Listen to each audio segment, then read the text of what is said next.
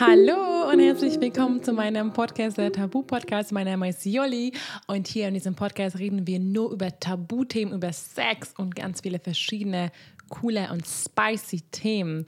Heute war mein Gespräch richtig, richtig, richtig nice. Wie immer mit Jules. Jules führt seit fast fünf Jahren eine polyamorose Beziehung. Und das Besondere an der heutigen Folge ist, dass die erste Hälfte findet bei mir, im, also in meinem Podcast, und die zweite Hälfte bei ihrem Podcast. Und das alles verlinkt. Ihr Podcast heißt Vogelperspektive, habe es alles in den Shownotes verlinkt. Ganz, ganz viel Spaß bei der Folge. Und wir haben natürlich ganz, ganz viele Fragen von Instagram beantwortet. Danke nochmal für die Fragen. Und nochmal ein Reminder für dich, wenn dir mein Podcast gefällt, freue mich riesig, wenn du eine 5-Sterne-Bewertung bei Spotify hinterlässt. Damit kannst du mich unterstützen. Und das kostet dir echt nur ein paar Minuten sogar Sekunden eigentlich nur. Danke dafür, viel Spaß. Kurzer Disclaimer zu der Folge. Chris und Jules haben sich letzte Woche getrennt. Ähm, es war relativ unerwartet und wir haben die Folge schon vor vier Wochen aufgenommen. Aber Jules hat sich entschieden, dass sie trotzdem möchte, dass ich die Folge hochlade. Ich werde jetzt die Folge alleine hochladen, also nicht mehr trennen. Ihr Ansicht zur Polymerie hat sich nicht verändert und ja, das Gespräch war mir beide super wertvoll. Ja, wollte nochmal dazu sagen. Wie im Intro schon angesprochen, heute quatschen wir hier mit Jules und ich freue mich, weil die Folge äh, werden wir aufsplitten. Einfach, dass wir quasi die erste Folge bei mir aufnehmen und dann die zweite Hälfte kommt bei dir, Jules. Richtig? Yes. Ich freue mich extrem, dass wir das heute gemeinsam machen. Äh, wir haben ja vorab auch schon ein paar Fragen gesammelt, aber haben, glaube ich, auch sehr viele Themen, über die wir sowieso sprechen wollen, weil uns ja sehr viele Themen auch verbinden. Ähm, und darauf werden wir auch dann zu sprechen kommen. Ich freue mich auf jeden Fall sehr und bin gespannt, was das Gespräch so mit sich bringen wird. Ja, äh, weißt du was? Ich habe schon dieses Gespräch schon echt lange manifestiert, tatsächlich. Also ich kenne deinen Podcast oh. Vogelperspektive schon länger und äh, auch für dich von Instagram schon länger und habe gesagt, ey, es wäre echt cool, mal mit äh, dir oder mit euch mal darüber zu quatschen.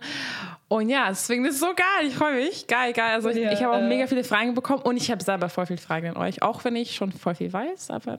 Man weiß nie genug. ja, das stimmt. Es ist nochmal cool, wenn man alles so von sich aus nochmal erzählen kann. Ich folge ja auch schon länger und habe auch immer wieder deine Inhalte konsumiert, beziehungsweise als ich dir gefolgt bin, dann so alles durchgeschaut, was es schon gab und ähm, fand es mega, mega cool, jemanden zu finden, der da irgendwie eine ähnliche Einstellung hat bei sehr vielen Themen. Deswegen mm. wird es sicher mega, mega cool. Ähm, wollen wir uns beide noch mal kurz so vorstellen, so ganz kurz zu uns und vielleicht auch mhm. ähm, kurz erwähnen, welche Beziehungsform wir führen und ähm, was wir für Podcasts machen und so weiter.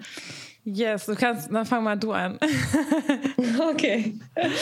Also ich bin Jules oder Julia. Ähm, die einen sagen so, die anderen sagen so. Ähm, ich werde 26 dieses Jahr und ähm, ich mache den Podcast Vogelperspektive und bin auf Instagram unter Jules Vogel zu finden. Und mein Freund und ich sind seit fünf Jahren jetzt mittlerweile fast zusammen und führen davon seit viereinhalb Jahren circa eine offene Beziehung und so in den letzten zwei Jahren hat sich das bei uns zu einer polyamorösen Beziehung entwickelt und das behandle ich auch sehr viel in meinen Inhalten, in meinem Podcast, weil ich da so ein bisschen die Mission habe, dieses Thema zu entstigmatisieren. Mhm. Ja, ja das fühle ich, das fühle ich, das fühle ich. Äh, geil, geil, geil, voll schön. Ähm, genau, also der Unterschied, oh Entschuldigung, ich habe irgendwie meinen Laptop, denkt sich hier mal was aus. Ähm, weiter. Sorry. Genau, also ich und mein Freund sind seit fünfeinhalb Jahren zusammen. Mhm. Und also echt genau fünfeinhalb Jahre zusammen und davon seit fast drei Jahren in offen, offenen Beziehung. Achso, ich habe mich gar nicht vorgestellt. Okay, alles klar. Gut, ist auch mein Podcast, sagte ich. Also, erste Hälfte kommt eh bei mir. Gut, ich bin ja. Jolli. Ich werde 27 im September und wohne seit acht Jahren in Berlin. Genau, und ich spreche offen über meine Beziehung, Sex, ja, Tabuthemen. Einfach Themen, über viele andere nicht sprechen. Genau. Und eigentlich hat es so angefangen, dass wir die Beziehung geöffnet haben und dann habe ich das geteilt auf Instagram und dann habe ich bemerkt, dass es die Nachfrage so hoch ist, danach echt mal über Tabuthemen zu sprechen. Und genau, also es war eigentlich, genau, also vor drei Jahren hat, hat es, also beziehungsweise ich habe vor zwei Jahren angefangen, darüber zu reden. Ja, genau. Mhm. Erstmal habe ich das so geheim gehalten, weil ich gar nicht wusste, ob man, ja, ich wusste nicht, hey, es ist eigentlich gehört nicht auf Instagram, ich will nicht alles teilen, aber dann habe ich gedacht, hey, da, ganz ehrlich, nee, das will ich teilen. Das ist wichtig und ich habe seitdem so vielen geholfen, beziehungsweise wir helfen bestimmt die ganze Zeit so viel. So schön mhm. zu sehen. Genau. Also offene Beziehung. Wir sind zwischen Poli und offen. Wir sagen nicht, wir sind offen, also wir sind offen, aber wir, wir, also wichtig bei uns sagen, dass wir nicht nur danach sind, nur sexuelle Erfahrungen zu sammeln. Also mhm. wir Gefühle sind voll in Ordnung und wir finden es voll schön, eine Person langfristig zu daten.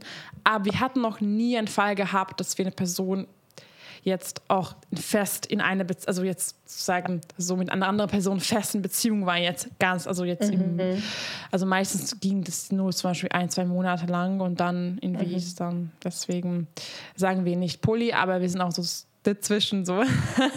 ja, ich glaube, das macht die Einstellung ja auch voll viel aus. Das habe ich auch so erlebt, weil das ja oftmals auch so ein fließender Übergang ist oder einfach so ein langer Prozess, dahin zu kommen. Ähm, kurz nochmal zu dem auf Instagram drüber quatschen, weil das fühle ich auch sehr, dass man am Anfang vielleicht denkt, man möchte das nicht teilen oder das gehört vielleicht nicht dahin oder man hat doch Angst vor der Verurteilung, gerade wenn einem auch Menschen logischerweise folgen, die man vielleicht im Real Life kennt. Ähm, mm. Deswegen war das bei uns auch so am Anfang, dass ich das nur sehr begrenzt angesprochen habe und nur immer angedeutet habe, dass sich das bei uns so in eine Richtung entwickelt hat und zu der Zeit auch begonnen habe, mehr über vermeintliche Tabuthemen oder eben, wie du sagst, Themen, über die andere nicht sprechen, zu reden. Und habe dann aber gemerkt, wie groß da der Bedarf ist und habe das dann auch so im halben Jahr, nachdem wir begonnen haben, unsere Beziehung zu öffnen, dann langsam so einfließen lassen und ähm, habe eben super viel Rückmeldungen bekommen und finde es immer wieder schön, wie vielen Menschen man da auch den einen neuen Blickwinkel eröffnen kann, selbst wenn die vielleicht jetzt sagen, sie möchten trotzdem monogam leben, aber selbst da kann man ja super viel davon mitnehmen und dann auch mit Poli war das auch so ein sehr langer Prozess. Also ich hatte immer schon so ein bisschen das Bewusstsein dafür, dass verschiedene Beziehungen stattfinden oder verschiedene Gefühle für ganz verschiedene Menschen, auch wenn es jetzt platonische Beziehungen zum Beispiel sind, dass die trotzdem eine extrem hohe Relevanz haben. Und da waren wir aber noch sehr weit entfernt davon, jetzt wirklich poly zu leben.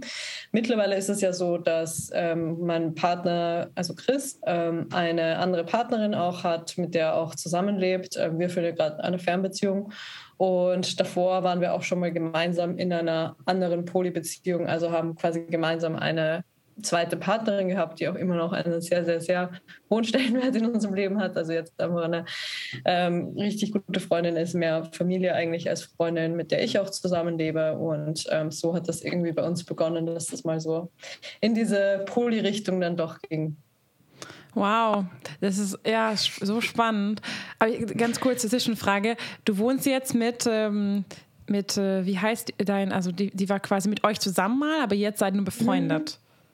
Genau, also Janine, ähm, Janine meine Mitbewohnerin, beste Freundin, ähm, ein, eigentlich so der Mensch, mit dem ich so den, die meiste Zeit in meinem Leben aktuell verbringe ähm, und mit der ich auch jetzt dieses Jahr schon vier Monate zusammen gereist bin. Und sie war ursprünglich mal eine Affäre, wenn man das so nennen möchte, von Chris, also von meinem Partner.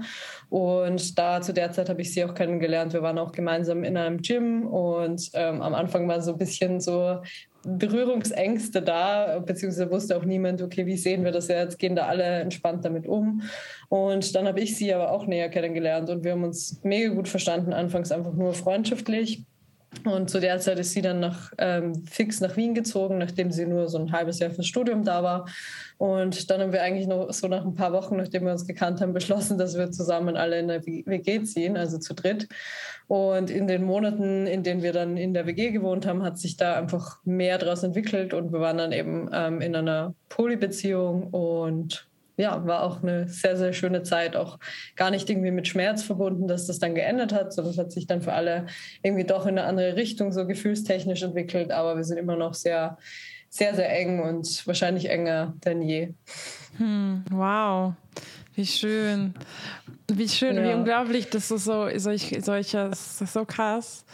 Und ich frage mhm. mich jetzt, hat es, also ist immer so eine Frage, was man dann vielleicht oft gestellt bekommt, aber ähm, es, ja, es gibt ja Polybeziehungen, wo zum Beispiel nur die eine Person, ähm, also zum Beispiel Liebesbeziehung führt, beziehungsweise sexuell. Ähm, und war es bei euch genau auch so, dass Chris nur mit Janine ähm, eine Liebesbeziehung hatte oder was jetzt oder wie es wie es für dich was war deine Beziehung zu ihr? Also außer mhm. Freundschaft natürlich. Am Anfang war es schon nur freundschaftlich, aber hat sich dann entwickelt, dass wir auch alle eine romantische und sexuelle Beziehung miteinander hatten. Anfangs war es eher nur sexuell, ähm, dass wir eben auch irgendwann mal einen Dreier hatten und sich das daraus so ein bisschen entwickelt hat, dass das so ein regelmäßigeres Ding wurde. Und ähm, weil wir eben alle auch in meinem jetzigen Freundinnenkreis einfach super, super nah sind und ich das gar nicht so differenzieren kann, okay, das ist jetzt nur Freundschaft oder das ist mehr als Freundschaft, weil ich einfach sehr tiefe Bindungen zu den Menschen in meinem Leben habe, hat sich das dann einfach für uns auch mit dem Zusammenleben richtig angefühlt, zu sagen, ja, eigentlich fühlt sich das für uns uns an wie eine Beziehung, weil wir leben irgendwo eine Beziehung miteinander. Vielleicht nicht in dem klassischen Sinne von, man ist jetzt verknallt und dann ist man mit jemandem zusammen, sondern einfach, okay, da sind so tiefe Gefühle und wir fühlen uns auch zueinander hingezogen. Wir haben eine extreme Nähe, die wir sehr schätzen und das war dann so unsere Definition von dem Ganzen. Aber da sieht man mal wieder, wie unterschiedlich Beziehungen eigentlich sind. Ich glaube, ähm, ja, das kann man. Hm wenn man sich mal löst von dem Schubladendenken, dann kann man das sehr viel mehr wahrnehmen und sehr viel mehr empfinden. Wow, wie schön. Also das stelle ich mir so schön vor, wenn du eine Person findest. Und ja, das ist, also ich zum Beispiel, wir hatten sowas noch nie gehabt. Mm, ich finde halt voll schwer, eine Person zu finden, wo halt beide, also ich meine jetzt, dass ich die Person auch mag, Philipp auch die Person mag und natürlich die Person auch uns beide mag. Ne? Das, mhm. ist schon, das ist schon, wow, spannend. Ja, es kam ja auch aus der Community, ich weiß gar nicht mehr, ob das bei dir war oder bei mir, so die Frage, ähm, wie man quasi von einer monogamen ähm, zu einer offenen Beziehung kommt. Ähm, vielleicht wollen wir darüber mal kurz quatschen. Also vielleicht magst du es auch noch mal genauer erklären, wie das bei euch sich so entwickelt hat, was da so die ersten Schritte waren und äh, wie ihr das quasi angesprochen habt auch. Mhm. Ja, gerne, gerne. Also tatsächlich, also bei, uns war das eigentlich, kam von Philipps Seite. Also mein Freund Philipp war eigentlich nie Single in seinem Leben, aber immer in Beziehungen. Und seit er 16 war, seine erste Beziehung ging fast zehn Jahre lang. Und diese ganze mhm. Phase, wo man sich selbst findet, flirtet, datet, kannte halt gar nicht. Und als sie zusammengekommen sind, meinte zu mir, hey Juli, er würde so, so gerne jetzt sich ein bisschen ausleben und ich habe gesagt, du mach das, aber ich weiß nicht, ob ich auf dich warten werde. Ich werde jetzt nicht irgendwie so warten, ein halbes Jahr. Und er war so, nee, ich will mich nicht verlieren. Und dann wir sind zusammengekommen. Aber ich war halt 20, ich war sehr, sehr eifersüchtig. Also für mich, Beziehung zu öffnen, äh, das kam auf gar keinen Fall in den Fall. Ich habe gar nicht so verstanden, warum macht man sowas. Ich war super mhm. eifersüchtig, sehr unsicher und ja, hatte dieses Denken, nein, das ist mein Freund, das ist so das ist mein Besitz. Ne? Ich habe ganz viele Glaubenssätze gehabt, die ich halt ja damals noch nicht ready war, das ähm, genau, und dann war das Ding aber, dass ich selber nicht so viel sexuelle Erfahrung hatte davor. Und deswegen war für mich auch, ich dachte, dann später habe ich bemerkt, dass ich, ich doch Lust auf andere habe. Und Philipp hat ja auch, also wir haben gesagt, hey, ganz ehrlich, mh, hm, warum, also ja, es, es, wir haben beide Interesse, wir wissen nicht genau, wie das funktioniert, wir hatten keine Ahnung, wir kannten niemanden auf einer Beziehung. Und dann war ich alleine reisen in Indien vor drei Jahren, zwei Monate. Und Philipp meinte, Jolli, wenn du jemanden kennenlernst ähm, und wenn du Lust hast, mit der Person was unternehmen, jetzt mehr als Freundschaft, beziehungsweise sexuell, küssen, was immer, Sex, genau, dann kannst du gerne machen. Und ich war so, ja, keine Ahnung, gut, wird eh nichts passieren. Und dann tatsächlich mhm. habe ich zwei Männer kennengelernt. Ja, und dann haben wir die Beziehung offiziell geöffnet. Aber mhm. wir haben es erstmal nicht gedatet, nur wegen, während Reisen was gehabt. Und dann mhm. kam, ich war wieder in den Reisen, also wir waren in Bali zusammen und dann, ich war wieder alleine einen Monat in Indien. Und danach kam ich nach Hause und ich war echt lange krank und äh, wegen nach in, in den Reisen und dann mir war so langweilig, dass ich ein Tinder-Profil aufgemacht habe. Und genau, und dann hat es angefangen, dass ich dann, Philipp und ich war so, ja, ganz ehrlich, okay, warum nicht? Wir können ein bisschen Online-Dating machen und halt jetzt mhm. in Berlin auch mal daten. Genau, und seitdem daten wir halt nicht regelmäßig, aber schon jetzt, jetzt nicht, also jetzt nicht, ja, ist, ich, ich finde immer Lust, denk, Leute denken, dass ich jeden Tag Dates habe oder so. Das ist immer so. so. das kenne ich auch. Das ist so weit weg von der Realität. Also ich glaube, da geht es uns wahrscheinlich beiden ähnlich. Man hat natürlich Phasen, wo man mal vielleicht öfters auf Dates geht, aber selbst da ist es vielleicht, weil, keine Ahnung, bei mir ist so alle zwei, drei Wochen oder so, aber bei weitem nicht so super regelmäßig. Und manchmal habe ich auch Monate, da gehe ich so gut wie gar nicht auf Dates oder treffe eigentlich niemanden. Also gerade im Winter bin ich eigentlich so ein Siebenschläfer und bin eigentlich immer froh darüber, wenn ich so ähm, nach Arbeit und Sport einfach mich ins Bett mit Serie kuscheln kann und habe dann gar keine Lust mehr rauszugehen. Und dann gibt es wieder Phasen, wo es viel mehr stattfindet. Also ja, fühle ich genauso bei mir auch. Die Monate, wo ich echt gar keine Lust und dann die Monate, wo ich, oh ja, im Sommer, ne, schönes Wetter, kann man kurz mhm. Sachen anziehen. Jetzt mal so, oh ja, voll. Also das fühle ich voll. Genau, genau. Und dann haben wir die Beziehung geöffnet. Genau, also seitdem sind wir offen. Aber ich, ich kann es mal gerne auch erzählen. Bei uns hat es so krass geändert, weil am Anfang, wir hatten sehr, sehr viele Regeln gehabt. Wir wussten halt nicht, was mhm. wir machen. Und wir haben immer so krass viele Regeln. Ja, eine Person nur einmal. Und wir hatten einfach so viele Regeln ausgestellt, weil wir dachten, das ist genau so. Und wir müssen uns schützen vor den Gefühlen. Bloß nicht verlieben. Bloß nicht Gefühle für andere bekommen. Und es war halt so voll starr. Und wir haben bemerkt, dass es voll dumm ist. Wir, wir wollen die Person auch mal sehen. Und es ist voll schön, Gefühle zu bekommen. Und wir haben mhm. ultra viel daran gearbeitet. Das ist Eifersucht. Und also wir haben, ja, es ist einfach krasses. Wir haben uns so, wir haben, es ist so eine krasse Wachstum gewesen für uns. Also echt unglaublich. Mhm. Wir haben so viel von uns selber gelernt. Ja, also wie gesagt, jetzt haben wir gar keine Regeln. Ein, Nummer eine Regel ist also natürlich Safe Sex. Mhm. Ja, klar. Und halt ja. Kommunika ehrliche Kommunikation, über alles reden und alles offen ansprechen. Genau, das war's. Ja, ja. das ist ganz genau so. Also es sind eigentlich auch unsere zwei einzigen Regeln, dass wir mit anderen Personen Safer Sex praktizieren und alles ansprechen, was irgendwie da ist, damit sich nichts aufstaut. Aber alle anderen Regeln ähm, existieren bei uns auch nicht. Und ich finde es voll spannend, ähm, dass sich das bei euch so aus der Situation so rausentwickelt hat, dass du dir das eigentlich sehr schwer vorstellen konntest und er sich das schon vorstellen konnte, weil ich das ganz, ganz häufig gefragt werde. Und bei uns war das schon anders, weil das eigentlich von uns beiden gleichermaßen kam. Aber ich finde es voll interessant, mal so die Sicht von jemandem zu haben, wo das eben nicht so war, weil ich da immer sehr schwer einen Rat geben kann. Ähm, und oftmals auch natürlich den Leuten irgendwie die Hoffnung geben möchte, gerade wenn sie zum Beispiel diejenigen sind, die die offene Beziehung möchten und PartnerInnen können sich das gar nicht vorstellen, ähm, finde ich das voll schön, mal so die Erfahrung von jemandem zu hören, dass es eben sich daraus entwickelt hat und jetzt so gut funktioniert. Das ist, glaube ich, für sehr viele sehr encouraging. Ja, auf jeden Fall. Also auch ganz vielen so, das ist ähm, viel, genau, viele schreiben mir auch, hey, ich habe es angesprochen, mein Freund kann es gar nicht vorstellen. Ich sage immer ja, gib ihm Zeit oder gib ihr mhm. Zeit. Es kann sein, dass er oder sie ein halbes Jahr Lust hat. Es kann aber sein, dass er nie Lust hat. Ne? Also ich sage immer, wir sind nicht, also ich bin von Natur nicht monogam, wie wahrscheinlich ihr auch nicht.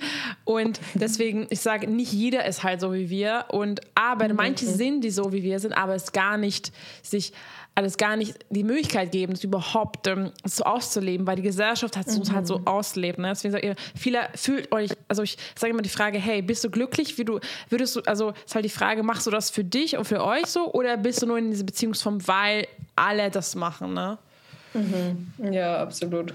Ja, ich glaube auch, dass viel mehr Menschen so das Potenzial in sich haben, so zu denken und auch sehr stark einfach davon beeinflusst sind, wie ihr Umfeld da tickt. Ähm, ich glaube, viele, also ich bin auch in einem sehr, sehr kleinen Ort aufgewachsen und hatte jetzt gar keine Berührungspunkte, auch null mit ähm, queerer Szene oder sonstigem. Und mm. dieser Prozess in mir zu erkennen, einerseits, dass ich mich als bisexuell oder pansexuell bezeichnen würde ähm, und wie ich mich da selbst einordne, aber auch, dass ich Monogamie nicht leben muss, nur weil mir das mein Leben lang vorgelebt wurde, auch medial. Das ist natürlich voll der lange Prozess und viele sind ja immer noch in einer Bubble, in der das einfach sehr wenig stattfindet. Und ich glaube, bei mir kam ja auch das Umdenken ähm, erst durch einen ganz anderen Freundinnenkreis, ähm, erst durch den Kontakt mit Menschen, die irgendwo auch offene Beziehungen gelebt haben, die queer waren und dadurch einfach grundsätzlich ein offeneres Mindset haben als jetzt vielleicht viele äh, heterosexuelle Menschen. Und erst dadurch habe ich überhaupt verstanden, dass das auch existiert und dass das auch in mir irgendwo existiert. Aber wenn man das nicht hat, ist das natürlich super, super schwierig. Hm. Ja, voll, voll. Auch mit dem, äh, voll spannend, auch mit dem, spannend. Spannend, ja, auch mit dem Bisexuell und so. Das ist auch für mich ein Ding. Ich weiß immer noch nicht, was ich bin weil ich, ja, ich weiß selber nicht. Ich kann mich gar nicht damit, hey, ich, ich hatte schon mit Frauen was, aber noch nie Sex zum Beispiel. Mhm. Und ich habe, ich, ich, ich, ich finde Frauen wunderschön und ich fühle mich sehr, an, also ich fühle mich sehr angezogen. Aber dann ich, merke ich oft, dass ich dann entweder nicht, nicht den, ich habe nicht den Mut dann. Ich denke so, nee, ich weiß nicht, wie es geht und was macht man mhm. und so. Und, und dann, ja, das ist halt so ein anderes Thema, aber das ist auch spannend, dass wir natürlich äh, wieder dieses Jahr, aber ich sage mir ganz ehrlich, ich sage, ich bin immer so, ich weiß nicht, was ich bin und ich bezeichne mich als einfach so, ich mag Menschen und mhm. bin ich pansexuell, weiß ich nicht. Weiß nicht. Naja, vielleicht werde ich erst einmal rausfinden. ja, ich hatte auch so, also vielleicht ist das, das passt eigentlich gerade ganz gut so auch zum Start von unserer offenen Beziehung, weil das auch sehr viel mit dem, so mit Frauen mal was ausprobieren oder Sex ausprobieren ähm, bei mir zusammenhängt. Ähm, wir haben ja auch so schrittweise am Anfang begonnen, unsere Beziehung zu öffnen. Anfangs okay, man darf mit anderen ähm, mal rummachen, wenn man im Club ist zum Beispiel und ähm, das, man darf mit anderen flirten und so weiter. Also haben das so Schritt für Schritt gemacht, wie wir uns damit wohlgefühlt haben.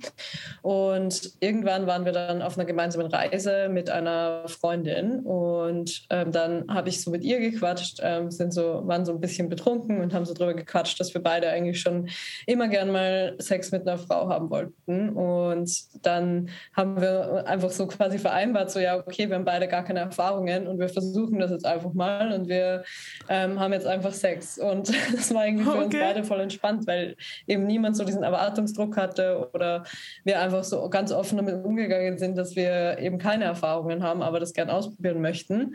Und dann war das auch voll schön. Und dann am nächsten Abend hatten Chris und ich dann eben unseren ersten Dreier mit ähm, der Freundin gemeinsam. Und das war dann auch so super entspannt, weil bei uns ja irgendwie schon so dieser, dieser Druck so ein bisschen weg war, weil das am Vorabend eben schon passiert ist. Und das war dann so unser Start in die offene Beziehung, weil ich auch gemerkt habe, okay, ich bin eigentlich gar nicht so eifersüchtig oder ich, es stört mich null, wenn ich meinen Freund, einen Partner mit jemand anderem sehe, sondern ich finde es mega schön und bereichernd und auch ähm, erotisch und ähm, dass ich voll Gefallen dran finde.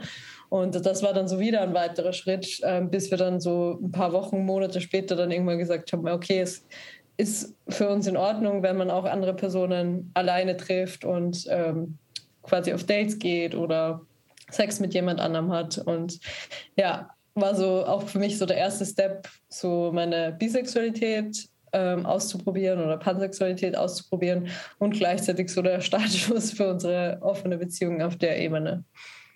Ja, spannend. Also direkt ein Dreier. Okay, hallo? Krass. Okay. Ja.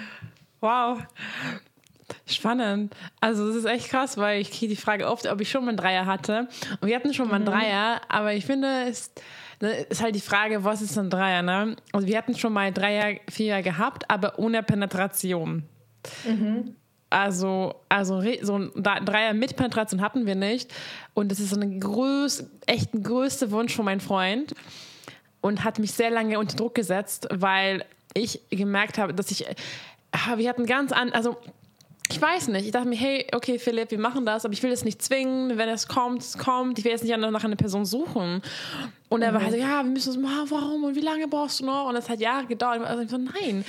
Und dann, ich, und dann war natürlich Covid und natürlich Lockdown. Das war nicht der beste Zeitpunkt. Ich hatte keine Lust auf, auf Tinder. Und mh, mm, ja, es finde ich auch so spannend, dass du meinst, eine Freundin war. Und zum Beispiel, ich überlege, mhm. ich habe jetzt, ich weiß nicht, ob ich eine Freundin habe, die da, da offen, dafür offen wäre. Und mit denen ich es auch haben würde. Ja, spannend. Mhm. Hm. Wie ist es grundsätzlich so in eurem Umfeld? Sind da sehr viele mit ähnlichem Mindset? Weil die Frage kam mir auch so, ähm, glaube ich, mhm. häufiger sogar, ob wir Menschen quasi im Freundinnenkreis haben, die da ähnlich ticken oder auch so offen sind oder ob das eher nicht so da ist. Hm. Ich würde sagen, immer mehr Leute, ne? aber auf jeden Fall, wir sind auf jeden Fall jetzt schon immer noch einzigsten geführt in unserem inneren Kreis, die in offenen Beziehungen. Also viele mhm. finden das feiern das, finden es cool, aber immer die Frage, ja, ich könnte das nicht, so, ne, ist ja mhm. okay. Mhm. aber ich glaube nicht so viele. Also ehrlich gesagt, nee. Mm Mhm. Ich glaube, also damals mit der Freundin, da, die war jetzt gar nicht irgendwie Teil von diesem super offenen Kreis, ähm, sondern es hat sich irgendwie einfach so ergeben damals. Aber mittlerweile ist schon mein engster Freundeskreis sehr auf dieser Schiene, würde ich sagen. Also natürlich gibt es auch sehr viele Personen, die auch, wie du sagst, das einfach cool finden und voll akzeptieren, aber selber monogam leben.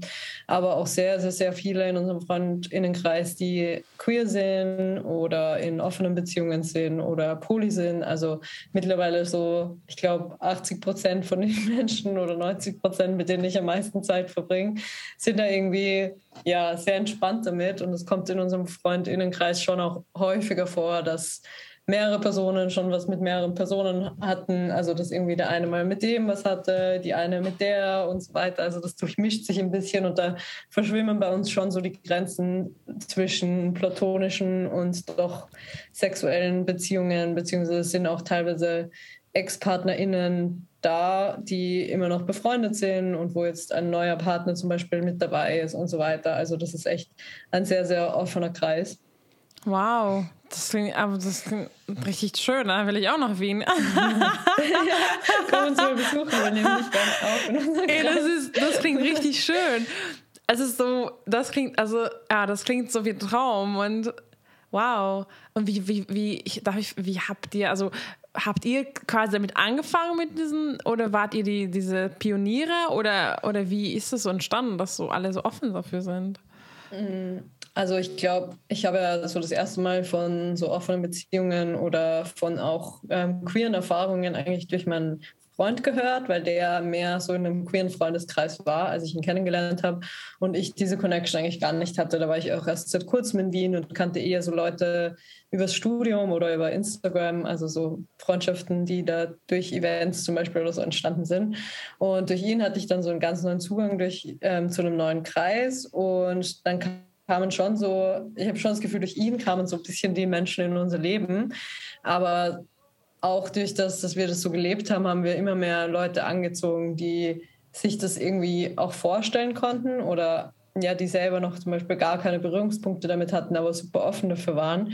Und dann gibt es ja auch, wie in Berlin auch, in Wien so Sex-Positive-Partys und da sind wir zufällig mal, haben wir zufällig Leute kennengelernt, die wir dann bei einer anderen Feier über wen ganz anders noch kennengelernt haben, aber man wusste irgendwie schon so, ja, okay, ähm, die sind auch super offen, weil die haben wir ja bei dieser Party gesehen. Und so ist es irgendwie alles zusammengekommen. Und Wien ist auch echt ein Dorf, auch wenn es eine große Stadt ist. Und irgendwie, man kennt sich, also es ist voll oft so, dass durch zwei verschiedene Connections irgendwie dieselben Leute dann da reinkommen. Und so hat sich das dann einfach ergeben. Und ja, ist auch echt super schön, so eine super liebevolle Bubble, in der alles toleriert wird oder in der auch sehr, sehr offen einfach kommuniziert wird. Ja, richtig schön. Das klingt ja, mit den Partys, aber du meinst spannend. Zum Beispiel, ähm, wir, also wir beide sind nicht so, also ich mache das Wort nicht Party People, aber wir machen halt, wir gehen also gar keine Partys eigentlich hin. Mhm. Ich war mal früher, also vor meinem Tante Philipp, und ähm, deswegen das ist so, was wir jetzt gerade, in, wir waren jetzt drei Monate in Thailand und davon zwei mhm. Monate auf Kopangan. Ich weiß nicht, ob du Kopangan kennst. Mhm, ich so war eine, nicht da, aber ey, das sehr oft Würde euch sehr gefallen. Das sind sehr offene, man sagt auch so Tantra-Insel. Mhm. Ähm, ich weiß, ähm, da haben wir auch, waren wir auf unserer ersten so Play-Party mhm. und seitdem sind wir richtig scharf und haben richtig Lust auch hier. Also genau, ich glaube uns, also Philipp war schon mal, ich weiß nicht, du kennst, kennst du KitKat in Berlin?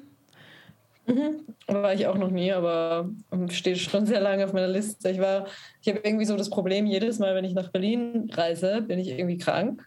Ich weiß nicht, was oh, das nein. für ein ist. Es war jetzt schon so häufig, dass ich immer dann feiern gehen wollte und dann eigentlich voll krank oder angeschlagen war.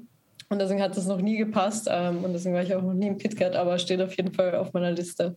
Also ich war auch noch nie, weil ich beruhigen kann, weil ähm, erstmal war es Covid und davor mein Freund war einmal ohne mich, weil ich war in Indien dann, genau. Mhm. Und ähm, genau, seitdem waren wir entweder Covid oder, oder beziehungsweise wir waren nicht da. Oder ich war auch irgendwie krank, keine Ahnung. Auf jeden Fall, äh, lustiger ist das, genau, dass wir jetzt halt voll Lust haben. Wir haben halt eher Lust auf dieses ja, wie mögen ihr dieses Conscious Tantra Scene? Also dieses Tätigkeit ist schon, glaube ich, ein bisschen mhm. zu, ähm, ach, ich weiß nicht, meine Freundin sagt immer, es ist wie ein Zirkus. mhm. aber, das, aber, ich habe schon Lust drauf.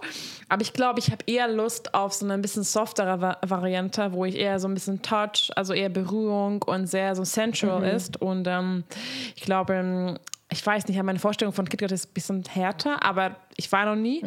Mhm. Genau, deswegen ich bin eher so in diese Tantra-Szene, was mich interessiert. Und da zum Beispiel waren wir auf so einer Playparty und das war zum Beispiel auch so offen und es war so schön, es sind auch Männer miteinander so liebevoll umgegangen sind und das ist so, mhm. so für mich so schön neu und alle Frauen, das war so krass, mhm. alle Frauen waren mit allem, also ich hatte eigentlich nur mit Frauen da was gehabt, es war so schön. Mhm. Und äh, genau sowas halt, was uns gerade reizt. Aber ich habe das Gefühl, dass wir da noch nicht so viel erlebt haben. Wie zum Beispiel ihr habt ihr, du meintest, dass ihr zu so Sex-Positive-Partys geht und so. Mhm. Wir sind ja, da nicht so. Ich glaube, der Vorteil, ich kann mir das auch vorstellen, dass da in Berlin irgendwie der Einstieg ein bisschen schwieriger ist, weil eben, wie du sagst, es ist halt einfach so ein bisschen härter und ein bisschen abgefuckter irgendwo auch. Ähm, und mhm. ja, auch die Partykultur allgemein in Berlin ist ja doch nochmal anders als in Wien, weil Wien noch so klein ist. Also die Techno-Szene entwickelt sich ja auch, aber die Sex Positive Partys, die es hier gibt, waren halt so die ersten, die überhaupt stattgefunden haben. Und das ist halt so ein Kollektiv, die das veranstalten, also hausgemacht mhm. heißen die. Und abgesehen davon gibt es halt super wenige. Es gibt mittlerweile so ein paar kleinere Vereine auch, die das machen, aber so die größeren sind eben von denen. Und ich war da so bei den ersten dabei, die überhaupt stattgefunden haben. Und dadurch ist das alles ein bisschen entspannter, weil das eben wieder diese Situation ist von, okay, niemand weiß so recht, äh, was wartet mich da, wie wird das? Äh, man versucht so alles richtig zu machen im Sinne von, okay, welche Werte ähm, sind da einfach an der Tagesordnung, wie ziehe ich mich an, wie verhalte ich mich anderen gegenüber? Und das war so ein ja, Kennenlernen von dieser Szene, ähm, das alle so gleichzeitig durchgemacht haben und dadurch war das echt sehr entspannt. Ja, das klingt, das klingt sehr schön. Vor allem, wenn ihr schon bei den allerersten Partys dabei wart, dann ist es schon, mhm. ihr seid voll in so einem Kern drin dann. So. Ja, voll, voll. Aber auch was du sagst, ähm, das finde ich auch so schön in der ganzen Szene, dass dieses toxisch-männliche komplett wegfällt und dass Männer, selbst Männer, die vielleicht kein Interesse daran haben, Sex mit anderen Männern zu haben, dass die trotzdem Berührungen zulassen und ähm, Nähe zulassen. Und das findet man ja viel häufiger unter Frauen auch, also unter Freundinnen, dass die liebevoll miteinander umgehen, Händchen halten, kuscheln oder auch mal sich nichts draus machen in den Teenagerjahren, mal im Club rumzumachen oder so. Aber bei Männern ist es ja immer noch so krass stigmatisiert und ich finde, das ist eine der schönsten ähm, Sachen an dieser Blase, dass man da einfach, dass das voll wegfällt und dass, dass Männer sich da so soft zeigen können, in Anführungszeichen. Mm. Das genieße ich immer sehr, dass das, dass das mittlerweile einfach in der Bubble so stattfindet. Ja, voll auch mal diese die Männer mal deren weibliche Energie so äh, rauslassen. Mhm. Und das ist, ja, das ist zum Beispiel, ich merke das vorher, dass bei mir, mein Freund hat zum Beispiel sehr viel weibliche Energie. Und das ist, ich merke, das ist, das ist genau, was ich mag weil die Zärtlichkeit, Empathie, dieses Gefühle zeigen und das ist so schön. Mhm. Und das ist, merke ich bei Männern, ich merke das vorher, ich hatte einen, einen als Mann gedatet jetzt auf der Insel in Thailand und er hat Philipp kennengelernt und das war so schön, weil er halt mit Philipp auch so liebevoll umgegangen ist und das war für mhm. ihn, für Philipp so, er meinte, wow, das war so krass und das ist, das ist so gar nicht kennt und, und das war so schön zu sehen, weil ähm, tatsächlich bei uns ist so, dass die Männer, die mich daten, haben nie Interesse, Philipp kennenzulernen. Mhm. Die haben gar kein Interesse. Und es ist immer so, ähm, es war, gab einmal ein, ähm, also ein Date von mir und den habe ich schon öfter gesehen und wollte unbedingt, dass Philipp ihn kennenlernt. Und ich habe mhm. ihn gefragt und er war so, nee, das ist noch zu komisch und nein, er weiß nicht, was umgehen soll. Und er war so, ja, ich, meine, ich kann ihn nicht zwingen und habe natürlich akzeptiert. Aber mhm. deswegen war für uns jetzt Thailand voll bedeutsam, weil dann hat Philipp zwei von den, den Männern kennengelernt, die ich halt dann auch halt ja, gedatet habe. Ich mag das Wort nicht so, weil es so, was ist, weil den halt ja. da Zeit verbracht habe und es war voll bedeutsam. Und, ähm, und die, die zweite Person, ähm, genau, ihm äh, habe ich auch auf einem Tanzevent kennengelernt und wo Philipp auch dabei war. Und dann hatte ich halt seine, seine Freundin, also Dame, also mit der, der, den, der Frau, mit der, also mit, dem, mit der er da Zeit verbracht hat. Und mit ihr hatte ich dann richtig viel Spaß. Und ich fand sie zum Beispiel so übertrieben hot. Und, ähm, und eigentlich hatten wir, hatten wir auch so ein also Dreier gehabt, aber halt, es war ein Dreier nur küssen und halt tanzen und halt sehr schön liebevoll mhm. und so, aber leider, leider kein Sex, weil sie ist den nächsten Tag abgereist. Ähm, genau. Mhm. Aber, aber das wäre, glaube ich, echt gut gewesen, weil es war echt eine richtig krasse Energy zwischen uns. Ja. Mhm. Voll schön.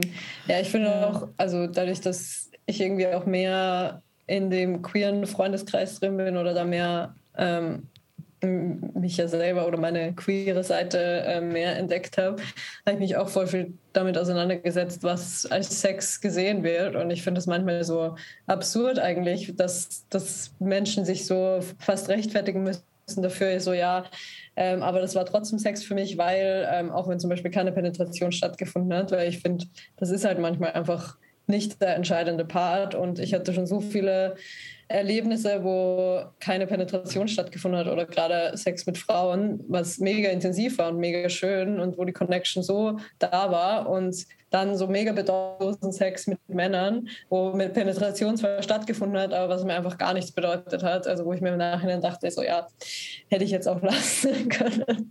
Und Voll. dass dann das eine als ja. Sex gewertet wird, aber das andere nicht, das ist ja irgendwie mega absurd. Und wenn man so davon ausgeht, ähm, geht ja auch irgendwie Hand in Hand mit diesem Konstrukt von Jungfräulichkeit, dann werden, werden lesbische Frauen, die niemals mit, einem, mit einer Person mit Penis Sex haben, ja immer Jungfrau und hätten niemals Sex, was ja ein absurder Gedanke wäre.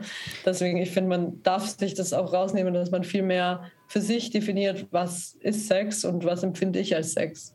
Hm. Ja, du hast auf jeden Fall recht. Das ist ähm, deswegen, wenn ich meine, ich habe schon Dreier gehabt, deswegen finde ich auch so, ja, was halt ein Dreier, ne? Also für mich, ich hatte einen Dreier, aber dann Leute fragen, mhm. habt ihr Sex? Und ich war so, ja, äh, was ist Sex für dich, ne? Also für mich Sex mhm. auch schon ähm, lecken Fingern ist auch schon Sex. Also was ist Sex, ja. ne? Und das halt, das halt genau, genau. Wir denken immer am Sex, wenn ein Penis da reingeht und raus und das war's. Mhm.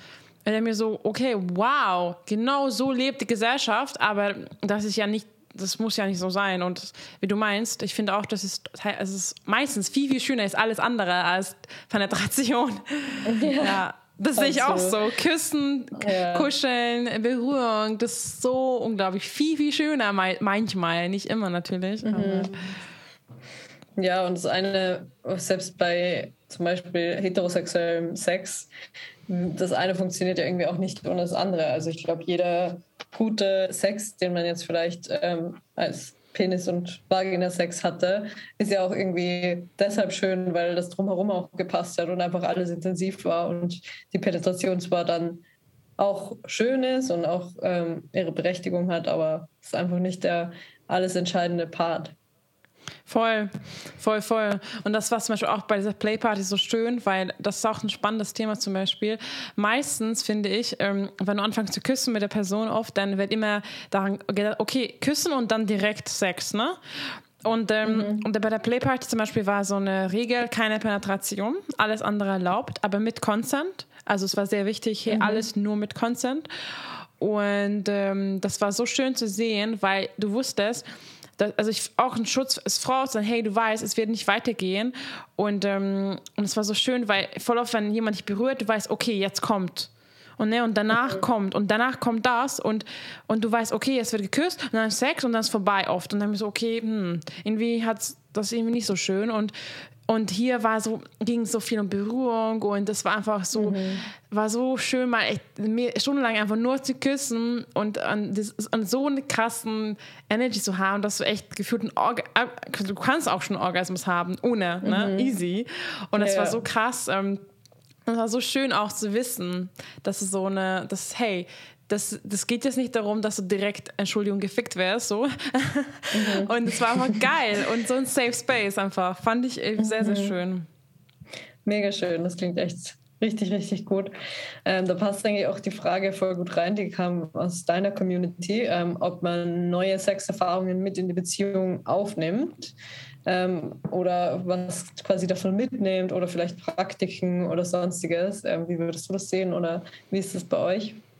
Mm, meinst du jetzt neue Erfahrungen jetzt, dass man auf so Partys geht oder Dreier oder was mein, oh, oder was mm, denkst Ich glaube, man kann es voll weit, also ich, ich würde es auch so verstehen, dass man irgendwie so was das mit der Beziehung auch macht, wenn man mit anderen Sex hat. Also ob es irgendwas verändert in der Kernbeziehung, die man vielleicht mm. führt, mm. oder vielleicht auch mit irgendwelchen Erfahrungen. Also zum Beispiel, okay, ich habe mit der Person das und das ausprobiert und ich fand das voll schön. Ähm, wollen wir das auch mal ausprobieren? Also vielleicht, wenn es auch irgendwelche Kink-Richtungen oder in sonstiges oder in irgendwelche Praktiken oder whatever. Also ich glaube, die Frage ah, ja, kann man ja, sehr okay. breit ja. gefächert sehen. Ja, das verstehe ich.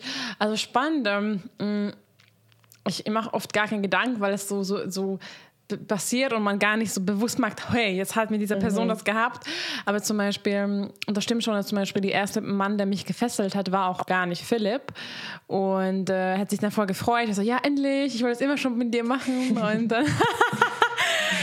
ähm, genau, also, oder zum, ja, dass man auf jeden Fall, oder halt eben ähm, jetzt bei der Playparty habe ich auch ein paar Männer so ähm, halt mit der Peitsche halt ausgepeitscht und dann war es mhm. für mich spannend zu sehen, wo meine Grenze liegt und bemerkt habe, dass mhm. es dann für mich too much wurde und dass ich genieße es gar nicht, wenn es zu so doll wird und dann machst du, ja, doller und ich so, nee, mhm. nee, nee, das ist meine Grenze da und ich bin, glaube ich, ich bin, ich stehe halt nicht so auf, auf, ich mag auch nicht, wenn ich krass ausgepeitscht werde und Schmerz und Würgen mag ich halt gar nicht und das weiß ich auch schon und ich stehe auch nicht drauf, so dieses krasse, also dieses, ja, also es ist ja ein Teil von BDSM natürlich was. Aber äh, die Frage ist, ne, das ist ein anderes Thema, aber ich finde schon schön, ein bisschen härteren Sex zu haben, aber jetzt nicht so dieses, wo ich mir Schmerzen habe mhm. oder anderen Schmerzen verursache. Habe gemerkt, hey, das macht mir keinen Spaß. Mm, genau, und ich bin halt voll diese Berührung und sensual und, und Liebe halt. Das ist äh, sehr, ähm, aber ich mag auch trotzdem Härte, also so beides. Und mhm. genau, also es ist auch so spannend ich überlege, was ich mit, also bewusst mitgenommen habe. Ich meine, auf jeden Fall, ich bin auf jeden Fall viel offener geworden. Mhm. Das auf jeden Fall. Das ist unglaublich, dass ich überhaupt über solche Themen spreche auf Instagram. Das ist krass. Ähm, dass ich Sextoys benutze, hatte ich vorher nie benutzt. Mhm. Ähm, also das ist alles eigentlich. Ich, hab, ich wurde nur, nur offener. Also es kam auf jeden Fall nur Positives für mich rein. Voll schön. Ja. ja. das würde ich auch auf jeden Fall unterschreiben. Ich habe auch das Gefühl, gerade wenn man jetzt in einer langen Zeitbeziehung ist, ähm, dass es immer wieder so einen frischen Wind auch irgendwo reinbringt. Und wie ich auch schon vorher gesagt habe, ich finde auch, also sowohl Dreier, wo man auch direkt quasi den Sex von meinem Partner mit anderen sieht, finde ich mega schön und erotisch und auch so fantasieanregend, ähm, aber auch die Vorstellung, dass er mit anderen Sex hat und da auch immer wieder neue Dinge erlebt, das finde ich auch super schön und das ähm, gefällt mir auch einfach so in meiner Fantasie, ähm, aber auch natürlich die Erfahrung, die ich mit anderen mache, weil man dann immer wieder auch ähm, vielleicht neue Dinge oder einfach anders Sex hat oder anders sich anfasst, anders kommuniziert. Das ist irgendwie jedes Mal so eine Bereicherung und ich lasse das jetzt auch nie so bewusst einfließen. Also wir hatten das jetzt auch nie, dass ich gesagt hätte, okay, ich habe jetzt mit Person XY das und das ausprobiert und das möchte ich jetzt auch mit dir ausprobieren, sondern eher so, okay, ich hatte Sex mit der Person und ich habe realisiert, dass ich mir zum Beispiel bei in, in manchen Situationen noch schwer damit tue, meine Wünsche zu kommunizieren und da möchte ich arbeiten. Also eher so, dass ich dann das so in der Folge angesprochen habe, was natürlich irgendwo in unserer Beziehung, wo so viel Vertrauen da ist, viel einfacher ist. Aber allein so das Bewusstsein, wie verhalte ich mich beim Sex, ähm, hat auf jeden Fall auch unsere Beziehung irgendwie nochmal bereichert und mir auf jeden, Fall, auf jeden Fall geholfen, dass ich da auch noch offener drüber sprechen kann oder mir selber auch zugestehe, dass ich einerseits Grenzen habe, dass ich äh, Wünsche habe, die vielleicht weniger geäußert werden beim Sex, weil das für viele Leute so ja, ungewohnt ist, dass man jetzt wirklich so viel spricht oder sich Konsens einholt. Also die ganzen Dinge habe ich da auf jeden Fall mitgenommen. Mhm. Voll. Das ist auch spannend. Und du meinst, diese, das V, ich finde, das V ist, also, ich weiß nicht, ob es V, aber genau dieses Wünsche. Was willst du? Ne? Was willst du? Ja, und einfach mal, ja, ohne ne, Einfluss, einfach, ja, was genau willst du im Moment? Und viele sind so, äh, mhm. ich, ich weiß gar nicht, was ich will. Hat noch niemand mich gefragt, was ich will. Und, mhm. und das haben wir auch da eine Party jetzt geübt. Und dann war auch so ein Typ und gefragt. Und ich war so, äh, mh, mm, ich war so, na, ich weiß es nicht, was ich gerade will. Und das war voll so spannend zu sein, hey, warum weiß ich das nicht? Ja? Mhm. Und das war voll die gute Übung. Ja, du, also, dass wir oft ähm, gar nicht gefragt werden, weil alles passiert ohne Kommunikation ja? und gar nicht gefragt, hey, gefällt es dir so, soll ich anders machen? Einfach, mhm. man macht einfach so, hat man ne Sex, ohne zu quatschen, einfach so, ja, passt so. Und am Ende ja. vielleicht haben, ja, so, ne, so, und dann irgendwie, oh, ja, gut. Also, ja Oder es ist so, ja, es war eh, es war eh gut, also muss man ja nicht sonderlich viel drüber sprechen. Aber dass es halt immer noch besser einen sein könnte oder man immer noch mehr drüber sprechen kann oder mehr aufeinander eingehen kann. Das, der Raum dafür ist ja immer da. Ich hatte letztens auch so eine Erfahrung, das fand ich irgendwie voll lustig. Ähm, ich hatte mit einem Typen Sex und es war auch ähm, dadurch, dass sich das schon länger so angebahnt hatte, war das auch super intensiv und voll schön. Ähm, und wir haben aber nicht wirklich viel darüber gesprochen, weil ähm, das in der Situation sich nicht so angeboten hat. Also es war jetzt nicht viel Kommunikation so beim Sex da, hat aber für die Situation eigentlich voll gepasst.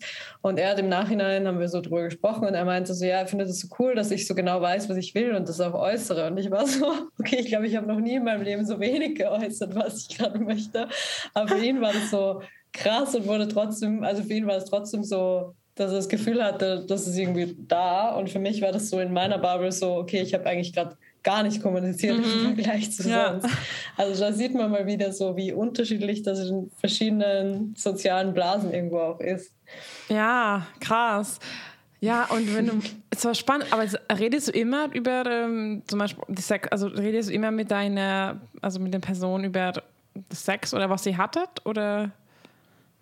Hm, nicht immer eigentlich, aber das hat sich irgendwie dann so ergeben. Also manchmal so, also ich finde es schon schön, auch den Leuten so Appreciation dafür zu geben. Also, keine Ahnung, vielleicht auch, wenn man sich dann öfters trifft, dass man sagt, so, ja, ich fand voll schön, dass du das und das gemacht hast oder das fand ich voll hot, als wir das und das hatten. Ähm, das finde ich schon immer ganz cool, wenn man das so einfließen lässt. Das muss ja auch nicht immer direkt so danach, dann wenn man da liegt, so, ja, wie war es für dich oder so sein, sondern eher so, vielleicht wenn man dann mal drüber schreibt oder man rutscht in so ein Sexting ab oder sonstiges, dann finde ich das eigentlich immer ganz cool und vor allem, weil ich selber sich so Konsens einholen oder das so abzustimmen in dem Akt manchmal ein bisschen sperrig finde, aber mir das natürlich voll wichtig ist, dass der Konsens da ist oder dass man weiß, was die andere Person mag.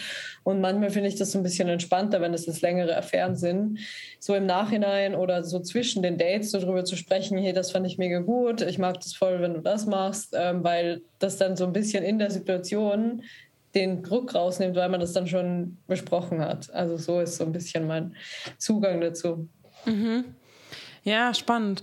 Ja, ja, ja, ich überlege. Und ich habe auch teilweise oft, ähm, also ich date hauptsächlich nur Männer. Also deswegen, wenn ich sage, also ich, also ähm, deswegen sage ich immer Männer, weil ich hauptsächlich, also ich hatte noch nie ein Date bewusst Okay, das stimmt nicht. Doch, also ich hatte noch nie zum Beispiel auf Tinder eine Frau gedatet, mhm. weil ich noch, mir nie getraut habe, mein, mein Profil noch so zu steigen.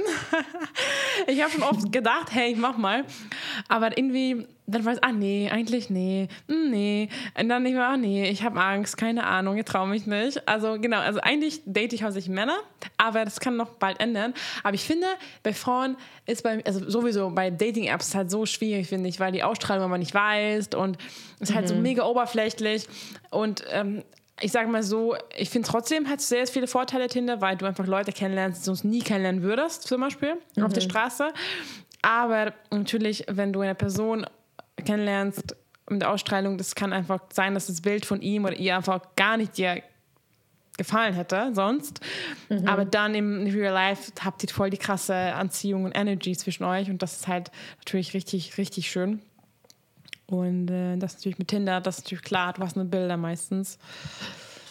Ja, und viele können auch gar nicht schreiben. Das ist ein sehr spannendes Ding. Ja, ich das stimmt. Na, also, das ja. ist, ich hatte meinen Typ kennengelernt am Flughafen letztes Jahr nach, nach, auf Weg nach Ägypten. Und oh mein Gott, da war ein Sexgott. Auf jeden Fall haben wir dann zusammen ein paar Tage verbracht. Und er hat dann mit mir geschrieben. Und ich habe gesagt, du, sag mal, du kannst ja gar nicht schreiben. Und er so, nee, kann ich auch nicht. Das ist ja richtig nervig. Ich habe gesagt, ich hätte niemals dich getroffen, weil du schreibst einfach ja. so komisch, so kurz und so komisch. Mhm. Und er war so, ja, ich weiß nicht, wie man schreibt. Und ich so, oh, das ist süß. Aber ich war so froh, dass ich ihn in Real Life kennengelernt habe. Ja. ja, manchmal ist das echt so. Also bei manchen ist es auch schwierig, dann über so Schriftliches zu kommunizieren. Dann also auch so mit dem, was ich gerade angesprochen hatte, mit über Sex schreiben oder wie das war oder sonstiges, ist bei manchen sicher schwierig. Aber ich habe das Gefühl, manche brauchen das auch so ein bisschen, weil sie sich im Real Life dann nicht trauen würden, die Dinge so anzusprechen. Also ich mhm. habe ich auch schon sehr oft erlebt, dass Leute sich da viel mehr trauen, was zu sagen oder nochmal drüber zu quatschen, als jetzt im echten Leben, weil man sich da einfach so vulnerabel macht ja irgendwo und für viele das einfach immer noch so ungewohnt ist, da ihre Wünsche zu äußern und mhm. sich da irgendwie, sie vielleicht das Gefühl haben, sie nehmen sich da jetzt zu viel raus oder ähm, nehmen zu viel Platz ein, also gerade bei Frauen ähm, mhm. oder weiblich gelesenen Personen. Dann ist es, glaube ich, echt oft ein Ding, dass man es besser schreiben kann, aber dafür ist natürlich die Voraussetzung, dass man auch schreiben kann. Ja, aber spannend, was du sagst. Ich finde es auch so spannend. Ähm, genau, das ist auch so spannend. Wenn, es gibt Menschen, die schreiben und dann, wenn du kennenlernst, ist ganz andere Person und denkst du so, hä? Mhm. Ähm, das ist auch so spannend, dass manche können halt sehr, sehr gut schreiben und sich so gut ausdrücken und dann im Real Life halt eher nicht so. Ähm, das ist auch so, ja, ich hätte auch schon mal Männer, die dann ganz offen waren beim Schreiben, dann plötzlich im Real Life war so, okay, Mhm. Bist du die gleiche Person? ähm, so. Und dann haben sie ganz verschlossen oder eben, wie du meinst, war für sie vielleicht unangenehm, darüber zu reden.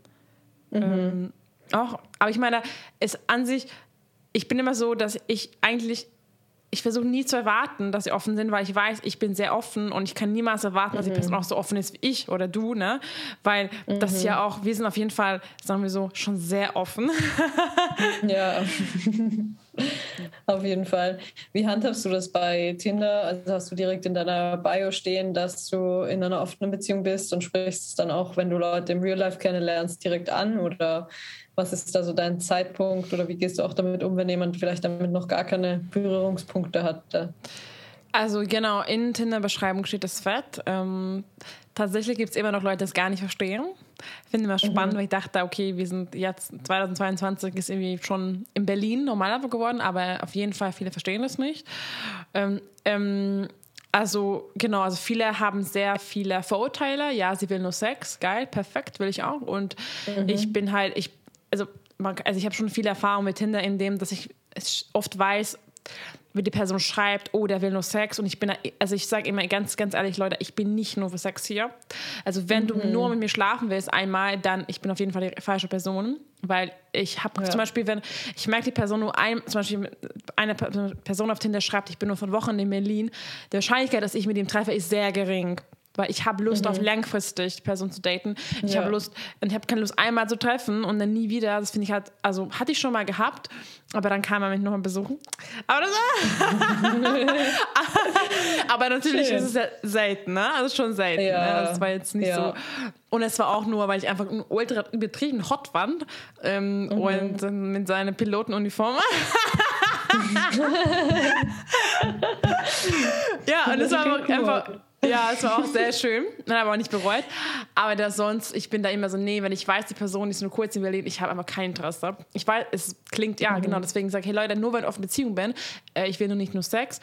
Und ähm, genau, und viele natürlich sind auch vor, ja, hey, bist du überhaupt glücklich in der Beziehung äh, und so, ne? Also ich habe auch gar keinen Bock auf solche Menschen, die halt so direkt Annahmen treffen.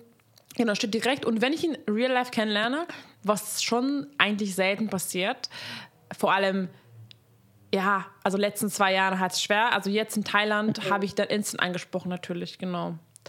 Ja. Ähm, ich finde schon teilweise sch schade, aber ich mit, mit Philipp rumlaufe und es gibt heiße Männer und, und die würden mich niemals halt anquatschen oder ich kann sie gar nicht anquatschen, weil die denken, ich habe einen Freund und ich würde immer so, hallo, ich habe...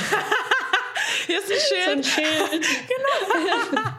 genau. Das ist ganz oft so, dass ich weiß, dass ich niemals mich anderen ansprechen oder weil Philipp da und wir sind auch dann oft halt super, wir sind ja dann zusammen Hand in Hand und wir sind auch, also wir, mhm. na, ist ja klar, wir zeigen auch unsere Liebe die ganze Zeit und deswegen ist ja, ist ja, viele denken, hey, nee, also ist ja auch verständlich, aber deswegen eigentlich treffe ich die meisten Menschen tatsächlich entweder durch Bekannte oder irgendwie oder halt mhm also momentan sowieso date ich niemanden, aber einfach nur, weil ich mein OP hatte und es ist mhm. gerade, ich kann aber nicht mehr Sex haben, so deswegen. Ich habe einfach kein Interesse, so ich habe Schmerzen, ich kann ja. nicht treffen jetzt so. Genau, aber sonst hauptsächlich, also ja, hau hauptsächlich online, ja. Mhm. Genau. Ja, ich habe es auch auf jeden Fall in meiner Tinder-Bio stehen und spreche das sonst auch immer an oder erkläre das auch sehr gerne. Also natürlich, wie du sagst, man wird mit Vorurteilen konfrontiert, aber viele fragen dann ja auch einfach interessiert nach und wollen dann wissen, wie das so ist. Und ähm, auch im Real Life, wenn man irgendwie über Bekannte vielleicht oder bei, was jetzt ja wieder stattfindet, teilweise so Pre-Partys, wo dann irgendwie verschiedene Freundeskreise zusammenkommen oder sonstige Get-togethers, Geburtstage oder was auch immer, dass dann das Gesprächsthema ja relativ schnell aufkommt, weil man irgendwie vielleicht zum Thema kommt, okay, hast du einen Partner oder wie auch immer oder mein Handy-Hintergrund ist vielleicht gerade ein Bild mit meinem Partner oder sonstiges, ähm, dass das dann schon immer so zum Thema wird und ich da habe da eigentlich auch sehr viel Geduld, das zu erklären. Ähm, und ich hatte letztens auch so eine lustige Situation im Club. Da war so ein Typ neben mir und ähm, er hat mich gefragt, ob ich noch Wasser habe. Und dann bin ich mit ihm kurz aufs Klo Wasser holen, habe ihm das gegeben und dann ähm, hat ein Freund von mir mich nach einem Kaugummi gefragt und ich habe ihm den Kaugummi gegeben und er so, danke Schatz und hat mir einen Kuss gegeben, weil das bei uns einfach so voll gängig ist. Und dann der Typ so, ah, es ist dein Freund und ich so, nee, mein Freund ist da hinten. Und er so, hä? Und ich so, ja, long story short, äh, wir sind in einer offenen Beziehung und der war aber auch so voll mindblown. Für ihn war das so, okay, ich check gerade gar nichts mehr. Ja. Ähm, weil es dann auch immer wieder so diese Situationen halt in unserem Freundeskreis, dass man irgendwie auch sich vielleicht einfach so einen Kuss auf den Mund gibt, ähm, was nichts Romantisches oder Sexuelles hat, für Leute schon so verwirrend ist, dass da sehr oft dann ein bisschen Vorurteile sind oder sehr viele mhm. Fragezeichen zumindest im Kopf der Leute. Mhm. Ja, aber witzig, dass du erzählst, äh, weil ich habe auch eine kleine Geschichte dazu, beziehungsweise zum Erzählen, ja, das kenne ich mit Freunden. Also ich habe auch in Thailand jetzt so viele kennengelernt und wir saßen am Tisch zu viert und es gab immer die gleiche Thema, offene Beziehung, erzählt mal bitte. Mhm. Also ich habe für mich gar ein Problem, weil ich, hab, ich immer darüber rede. Ich finde es immer so spannend, dass es immer noch so viele Leute immer noch so, wow, okay, wie geht das? Und erzählt mal mhm. und ja. Und es ist, ähm, dass viele auch super neugierig sind, was ich voll schön finde. Und viele auch, die sich es wünschen. Ich, das, oh, wie schön, ja, wäre toll, aber nee, ich kann das noch nicht und nein, ich bin eifersüchtig. Ähm, was auch, finde ich auch voll cool, wenn man auch so ehrlich ist und sagt, hey, gerade kann ich mir gar nicht vorstellen, aber finde ich an sich voll schön und genau, das finde ich auch voll schön, wenn man so, ja, so akzeptiert, ne, so mhm. einfach. Ja, das, voll. Ja. ja, die Akzeptanz wird, glaube ich, auch immer größer, beziehungsweise muss ich auch sagen, dass ich sehr wenig Ablehnung, so, also direkte Ablehnung erfahren habe. Natürlich kriegt man manchmal mit, dass hinterm Rücken vielleicht dann drüber gesprochen wird oder ähm, dass einfach sehr viele Fragen da sind oder Leute mm. sehr viel Unverständnis dafür haben, wie man das so leben kann. Also eben sehr mhm. oft die Frage, wie man da nicht eifersüchtig sein kann oder ob ich gar keine Verlustängste habe oder auch jetzt ähm, eben dadurch, dass Chris und ich eine Fernbeziehung führen und er mit seiner anderen Partnerin zusammenlebt, ähm, ob da nicht irgendwo so Verlustängste oder so ein Gefühl von, okay, ich kriege nicht genug von ihm ähm, da sind. Aber eigentlich werden die bei mir, zumindest auch auf Instagram, immer auf sehr respektvolle Art und Weise auch geäußert, was ich super schön finde, weil das jedes Mal einfach ein Thema aufmacht und die Verurteilung ja nur sehr selten da ist. Also vielleicht mhm. eher bei Reels, die dann oder TikToks, die dann irgendwie viral gehen und dann mal so jemand ganz anderes da mit reinkommt. Aber an sich ist der Kreis ja immer sehr offen, würde ich mal sagen. Ja, ja, auf Instagram geht's, also ich habe keinen TikTok, habe ich schon oft überlegt mal zu machen, weil ich weiß, es ist gerade neue Dinge, aber oh, ich bin so, oh, nee, mhm. ich habe dafür noch, noch eine App, die mir ja. so. Ja, das ist auch super anstrengend, finde ich. Also mir macht es voll Spaß, aber es erfordert so viel Zeit, weil man ja auch sich mega viel damit beschäftigen muss, was funktioniert und was sind so Audios, die trenden, weil das dann wieder ganz anders ist als auf Instagram mhm. oder was möchte ich erzählen oder zu welchem Anteil erzähle ich selber was und zu welchem Anteil mache ich irgendwo Trends mit, um Reichweite zu generieren. Das ist ja immer so ein bisschen auch auf Instagram so ein Thema und das dann mhm. noch auf einer anderen Plattform so zu machen, ist echt schwierig. Deswegen komme ich auch nicht dazu, jede Woche meinen Podcast zu machen. Ja, ey, fühle ich. Man kann nicht alles machen und ja. das verstehe. Und du machst auch mega viel Sport und also ja, das ist deswegen nicht. Und, und du hast auch ein Leben und du hast eine Beziehung. Ja. Also hallo. Ja. so. ja, aber zum Beispiel Instagram kriege ich auch eigentlich Instagram finde ich sowieso eine sehr liebevolle Plattform. Also ich kriege eigentlich ja. 99 Liebe und und, und Nachrichten, die sich bedanken, dass sie jetzt auch Beziehungen geöffnet haben. Und es sind Running Gags zwischen mir und Philipp. Wir sagen immer so, oh oh, wir machen alle Beziehungen offen und hoffentlich, also weißt du, wir wollen jetzt, ich sage immer, Leute, ne, also ich bin nicht hier, um zu sagen, monogam ist scheiße. Ich bin hier zu sagen, hey, hinterfrag, bist du glücklich? Wenn, ne? Also ich, ich sage immer, Leute, also hauptsächlich seid glücklich. Also ich will jetzt nicht sagen, dass unsere Beziehung besser ist und dass wir irgendwie besser sind oder höher sind oder, mhm. oder nur, da wir trotzdem so viele schreiben, schreiben, ja, wir haben die Beziehung geöffnet, die Ehe geöffnet und äh, eure Dank, eure Tipps. Und ich bin so, wow, es ist voll schön, weil ich denke mir so, eigentlich wie krass, dass man dass ich, wir nur ne, teilen darüber jetzt irgendwie trotzdem, wir machen mhm. Podcast und Stories und jetzt nicht one-to-one -one mit der Person reden und trotzdem mhm. so viel bewirken können. Ja, ich finde es auch super schön. Das ist auch immer, finde ich, schwierig, wenn man zum Beispiel danach gefragt wird, was man auf Instagram teilt oder welche Inhalte man teilt. Und in Wirklichkeit sprechen wir einfach über unser Leben und über unsere Beziehung und über ähm, unsere Einstellung. Und davon sind Menschen schöner, schönerweise, glücklicherweise inspiriert. ähm, und es ist ja gar nicht so der wesentliche Part, dass man jetzt aufklärerischen Content macht in Form von, das bedeutet das oder ähm, so lebt man eine offene Beziehung oder sonstiges, sondern einfach teilt, wie man es selber macht und dann kann sich jeder so seinen, seinen Teil davon mitnehmen, was ich immer Voll. sehr, sehr schön finde. Und ich mache es ja selber auch so bei anderen. Also immer, wenn ich Inhalte ähm, konsumiere, dann nehme ich mir irgendwie das daraus, was für mich gerade relevant ist und kann da voll davon profitieren, mir anzuschauen, wie andere ihr Leben leben. Hm. Ja, voll, voll. Und ich wollte noch fragen, wegen eurer Fanbeziehung. Ich hatte tatsächlich noch nie eine Fanbeziehung gehabt und ich frage mich, wie ist es für euch gerade, wie lange ist es schon so und ähm, ja, wie, ist, wie fühlst du dich dabei jetzt? Mm, also seit Oktober sind wir jetzt in einer Fernbeziehung und ähm, die Beziehung zwischen Chris und Lea ist ja noch relativ frisch, also erst seit, ich würde sagen, drei, vier Monaten oder so. Ähm, und es hat sich eigentlich alles sehr, sehr anders entwickelt, als, ähm, als es da geplant war. Also es war jetzt nicht geplant, okay, Chris zieht jetzt nach Hamburg, um mit seiner neuen Freundin zusammenzuziehen, sondern es war eigentlich alles sehr, sehr anders. Zu viel möchte ich auch gar nicht zu den Umständen sagen, weil es natürlich auch immer andere Personen involviert. Aber es hat sich dann eben so ergeben, dass wir nicht nur in eine Fernbeziehung gekommen sind, sondern auch die Beziehung zwischen denen sich dann ähm, entwickelt hat. Ähm, wir kannten uns ja alle auch schon davor und ich kenne Lea ja auch schon gleich lang äh, wie Christi kennt, so beinahe. Und ähm, ja, jetzt waren quasi zwei komplett neue Dynamiken da. Einerseits Fernbeziehung und die neue Beziehung, was schon natürlich Schwierigkeiten mit sich gebracht hat. Also die ganze Dynamik oder unsere Kommunikation hat sich natürlich auch verändert.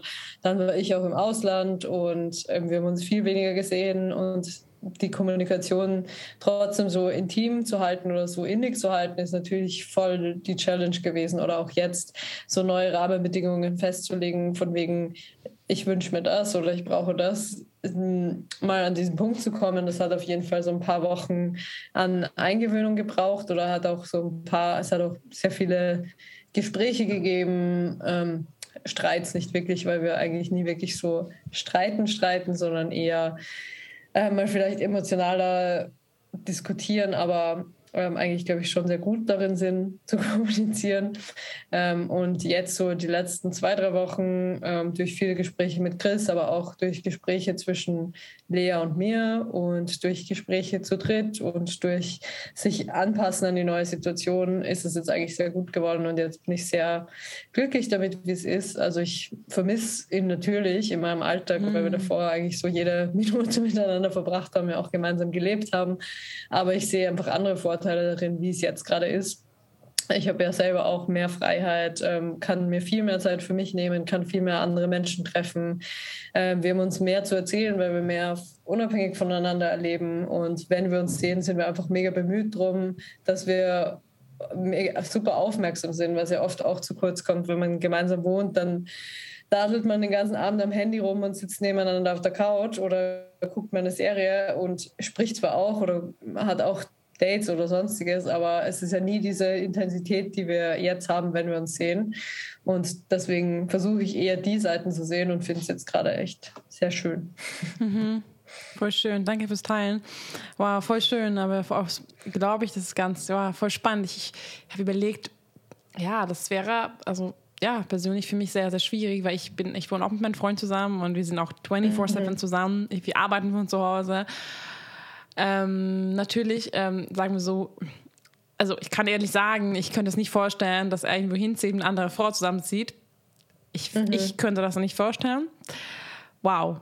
Also das wäre für mich schon, aber äh, wow, ich finde es so, so schön, dass das so, so, wow, richtig schön und das ist echt Hut ab, dass ich das so gut mache. Ich kann selber sagen, damn, ich bin noch, also entweder bin ich noch nicht so weit oder werde ich auch nie.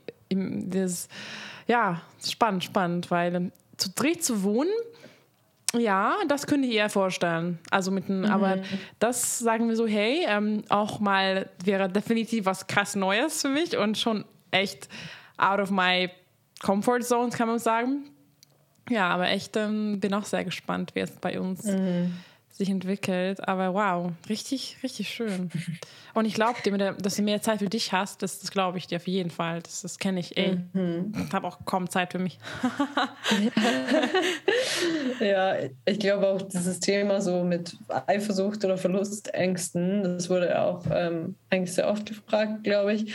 Ähm, und wir sind da ja doch an einem ganz anderen Punkt, also wir jetzt zum Beispiel vor drei Jahren waren oder vor fünf Jahren, aber es ist ja nie so ein abgeschlossener Prozess und man, es kommen immer wieder Situationen, wo man sich vielleicht ein Jahr davor dachte, okay, das könnte ich mir niemals vorstellen. Und für mich wäre das auch vor einem Jahr ähm, noch so gewesen, dass die Situation, wie sie jetzt ist, für mich echt schwer vorstellbar gewesen wäre, gerade weil man ja doch irgendwie, auch wenn man versucht, sich so frei zu machen von diesem Besitzanspruch, den man ähm, hat in einer Beziehung, ähm, dass man den ja trotzdem irgendwo noch empfindet und ähm, die Beziehung oder die Qualität der Beziehung an bestimmten Parametern festmacht. Und das ist natürlich oftmals Zeit oder irgendwelche Dinge, die man teilt und dann zu sehen, dass jemand die mit jemand anderem teilt, das löst es natürlich irgendwo wieder aus. Aber ich finde, das ist ja auf jedes, jedes Mal aufs Neue wieder so ein Prozess von, okay, ich reflektiere oder ich nehme wahr, was das gerade in mir auslöst und frage mich auch, okay, ähm, wie viel ist davon rational oder wie viel ist davon wirklich objektiv und wie viel ähm, hat es vielleicht mit meinen eigenen Ängsten oder mit meinen eigenen Unsicherheiten zu tun. Und oftmals ist es ja genau das.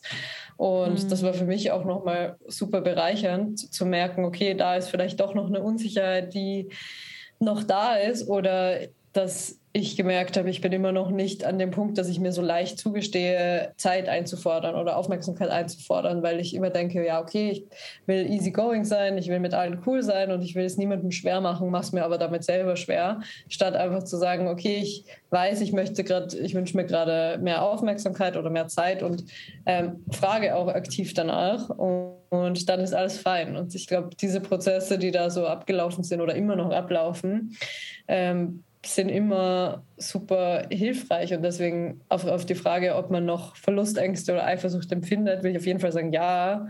Äh, oftmals, wenn man in komplett neue Situationen kommt oder jemand etwas in einem oder irgendwas spiegelt, was man vielleicht in sich selbst sieht oder ähm, etwas an sich, in sich hat, was man sich selber wünschen würde ähm, oder was eine Unsicherheit von einem ist, dann kann es auf jeden Fall auch in offenen Beziehungen und auch in dem Punkt, an dem ich jetzt bin, immer noch Eifersucht auslösen. Hm. Voll. Ich sage auch zum Beispiel auch vielen Leuten so, dass Eifersucht zu sein ist es ein Gefühl berecht, ist es, ist ein, also ist ein Gefühl wie ich traue dich oder also weil es ist ja voll okay, das hat, hat eine Berechtigung da zu sein und es geht nicht darum, dass das Gefühl nie wieder spüren, eher wie wir mhm. damit umgehen, ne? wie wir damit wie wir das umgehen und natürlich, wenn Eifersucht jetzt so toxisch wird, dass du dich selbst damit so klein machst, fertig machst, dich schämst für das Gefühl, natürlich, das ist nicht, das ist nicht gut. Also das ist natürlich, darum geht es ja, dass man, weil viele schämen sich, dass sie, oh, ich bin wieder eifersüchtig. Mhm. Anzunehmen, hey, es ist okay, dass ich das fühle und ja, warum fühle ich das, ne? Woher kommt das? Und ich, ich weiß es ja, aber ich war so eifersüchtig. Und deswegen, ich, deswegen, ich, also ich, ich kann das so verstehen, weil du meintest zu mir, äh, dass du am Anfang gar also du bist, meinst du, dass von Person her gar nicht so eifersüchtig? Oder, oder wie ist es bei dir am Anfang gewesen? Mm, ich glaube, ich war niemals so eifersüchtig, aber da war auch sehr viel Verdrängung mit dabei. Mhm. Also ich mhm. glaube eben, ich wollte immer dieses, okay, easy und ich rede mir selber auch irgendwo ein, dass eh alles passt und erkenne gar nicht an, dass es auch okay ist, Schwäche zuzulassen, weil mhm. Schwäche auch stark ist und ähm, habe immer versucht, so nach außen cool zu sein, ähm, weil es irgendwie so die Fassade war, die ich so aufrechterhalten wollte und oftmals hat es vielleicht dann doch mehr mit mir gemacht oder es war fein, solange die Person vielleicht nicht direkt eine Unsicherheit in mir ausgelöst hat. Aber wenn es zum Beispiel jemand war, ähm, weil ich sehr lange auch so mit meinem Körper gestruggelt habe oder immer das Gefühl hatte, ich bin nicht, sehe nicht sportlich genug aus, bin nicht schlank genug und so weiter, ähm, dass diese Themen dann, wenn jemand da war, der zum Beispiel in meinen Augen eine super, super schöne Figur hatte, dass das dann so die Unsicherheit getriggert hat oder dass ich dann eifersüchtig war. Aber so grundsätzlich konnte ich das, glaube ich, ganz gut zulassen. Das war auch tatsächlich so, wie ich es gefühlt habe, aber ich habe auch sehr viel davon verdrängt. Mm, mhm.